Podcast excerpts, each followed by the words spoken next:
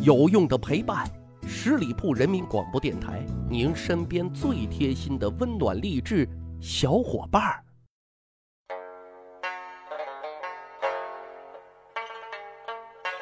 去吧历史，增长见识，密室趣谈，我是大汉。一般而言，学而优则仕啊。历史上有很多大咖，因为都是学霸，顺便呢考个试就能进入体制内当个官。但是啊，也有一些大咖，虽然很有才学，也很有名气，但因为不符合条件，不允许参加科举考试，所以呢就被挡在了体制门外。比如说李白兄弟啊，就是因为他是罪人之后，商人之子，那直接就被剥夺了参加考试的权利。后来为官啊，走的是特殊人才引进的办法啊。还有就是点儿特背。考不上啊，心灰意冷，却很不甘心。比如今天咱们要讲的大兄弟孟浩然。提起孟浩然，我姑娘都会背诵“春眠不觉晓，处处闻啼鸟。夜来风雨声，花落知多少。” 可以说是妇孺皆知啊。他身上的标签——山水田园派诗人，给我们的感觉那就是清新脱俗啊，与世无争，清心寡欲，世外高人。但是。孟浩然的内心果真是这个样子的吗？今天咱们就来深扒一番。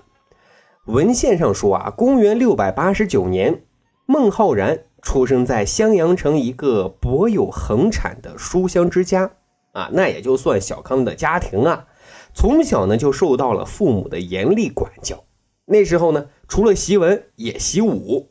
十七岁那年，参加襄阳城的县试，就表现出惊人的天赋啊！俨然那就是父母的骄傲，家族的希望，明日之星啊！更是叔叔阿姨口中的别人家的好孩子啊！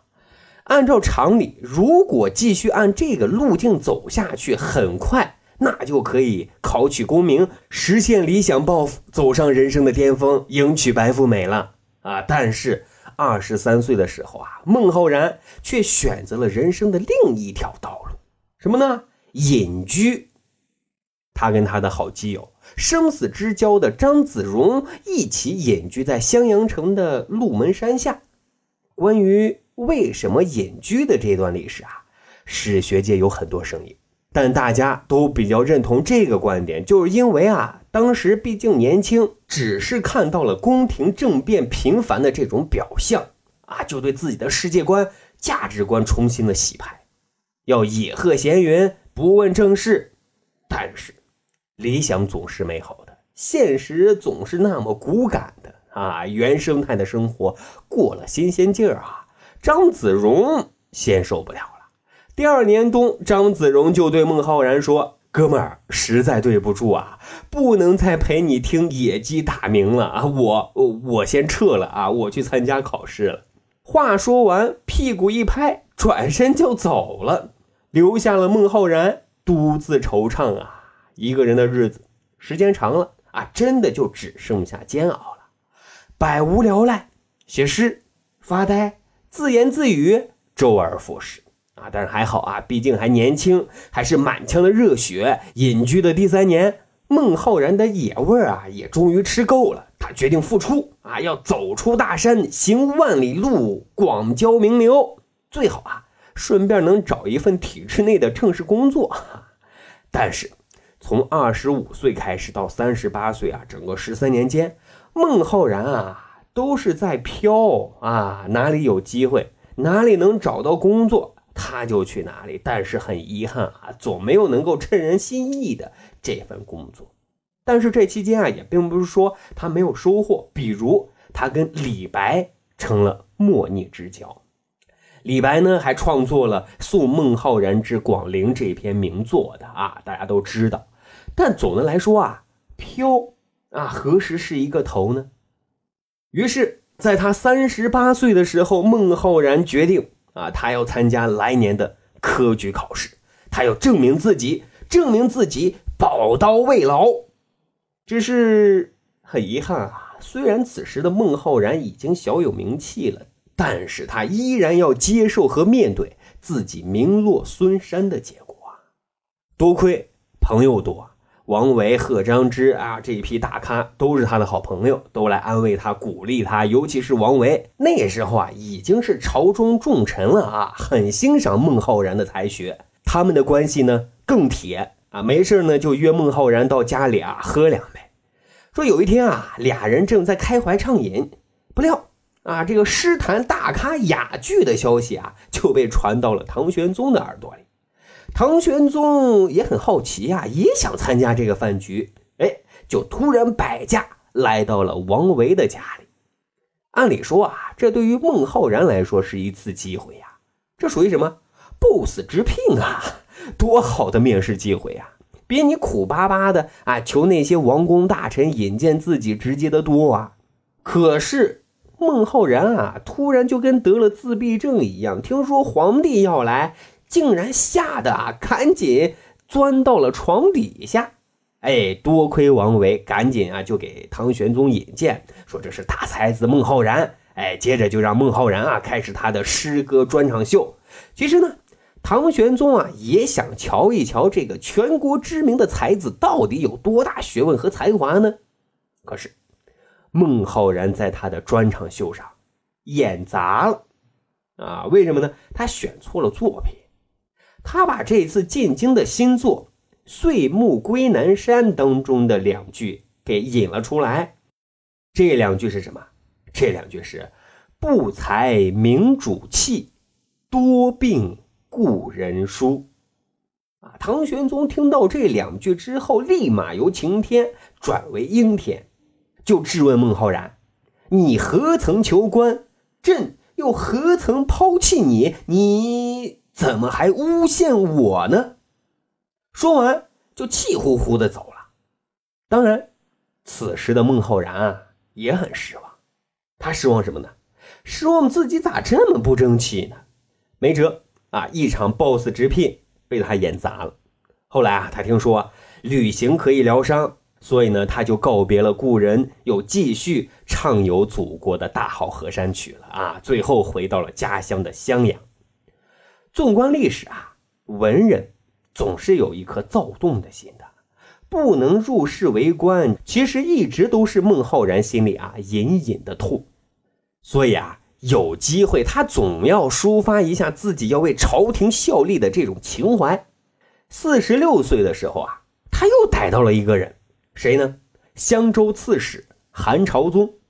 韩朝宗呢，属正四品的官员，也很欣赏孟浩然的才华，也听了孟浩然这一路的打工求职奇葩记，就决定啊，找机会向朝廷啊推荐推荐。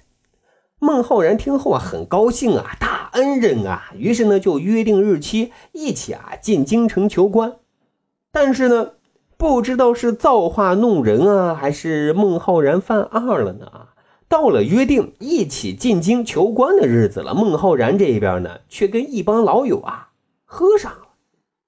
韩朝宗是左等右等，不见孟浩然，就亲自去府上去找了。府上的佣人就赶紧告诉孟浩然。啊，这个时候孟浩然显然已经喝大了，认为底下的人啊扫了自己的兴致，就叫喊着：“已经都喝开了，管他还有什么事儿呢？”啊，因为声很大，这句话呢就被韩朝宗给听见了。韩朝宗很生气，又是一个转身离去。各位啊，查了资料，孟浩然之所以放韩朝宗的鸽子啊，其实另有原因的。之前咱们说了，他飘的时候啊，曾经让各路的王公大臣来引荐自己，啊，这其中还包括名相张九龄的。结果这事儿还是没有办成，他心里又小九九啊，他就想，韩朝宗一个刺史能给自己办成啊？坦白的说啊，孟浩然其实就是在怀疑韩朝宗的办事能力的。所以呢，故意没有按约定一起去进京城，结果呢，又只能将自己燃烧的希望，哎，自己啊，再次给掐灭了。还好啊，虽然一直求仕途是不顺利的，但是生性啊还比较洒脱啊，自然人缘也还不错，朋友也交了不少啊，还有自己的田园派诗篇，已经是名满天下了。他也算是一个文豪了。做官的那个念想啊，随着年龄的增长，也就啊，真的慢慢变淡了。所以啊，以后的日子，喝酒、交友、作诗，哎，才真正成为他后期的主旋律了。公元七百四十年，五十一岁的孟浩然与到访的王昌龄相见甚欢，啊，又是一顿开怀畅饮。那时候啊。